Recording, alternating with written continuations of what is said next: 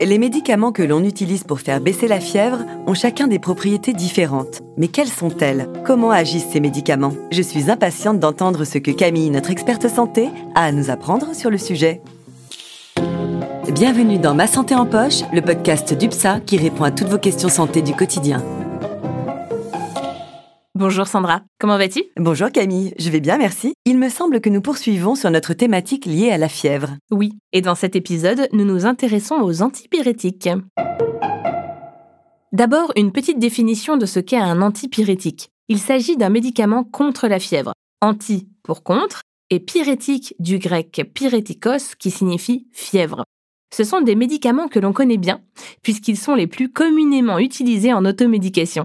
Selon la classification de l'OMS, appelée classification ATC, anatomique, thérapeutique et chimique, les antipyrétiques font partie de la classe ATC N02B. La lettre N correspond au système sur lequel le médicament va agir, ici le système nerveux, et 02 correspond au sous-groupe thérapeutique, ici les analgésiques, dont font partie les antipyrétiques. Et enfin, le B correspond à la catégorie autres analgésiques et antipyrétiques.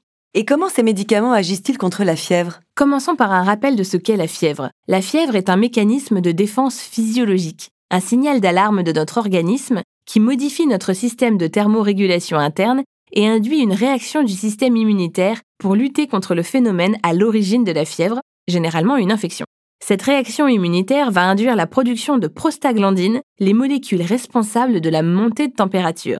Les antipyrétiques vont agir sur ces molécules en réduisant leur production. Alors faut-il prendre systématiquement un antipyrétique lorsque l'on a de la fièvre? Eh bien, la fièvre est avant tout un symptôme. Il faut donc d'abord traiter la cause. Pour cela, il faut consulter son médecin traitant qui saura vous indiquer le traitement adapté. Et bien sûr, avant toute prise de médicament, il faut lire attentivement la notice avant de prendre le médicament, respecter les modalités de prise, posologie et durée du traitement. En cas d'effet indésirable, il faut informer son pharmacien ou médecin traitant. Si vos symptômes persistent ou s'aggravent, demandez conseil à votre médecin ou à votre pharmacien et ne prenez pas de votre propre initiative plusieurs médicaments différents. Je pense que nous avons désormais toutes les informations pour être vigilants lors de la prise d'antipyrétiques. Les antipyrétiques vont agir sur notre système de thermorégulation, l'hypothalamus, pour réguler notre température.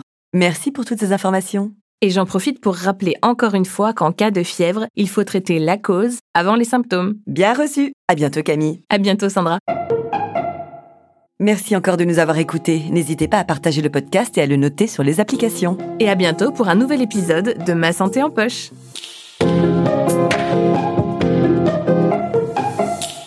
Ah, UPSA.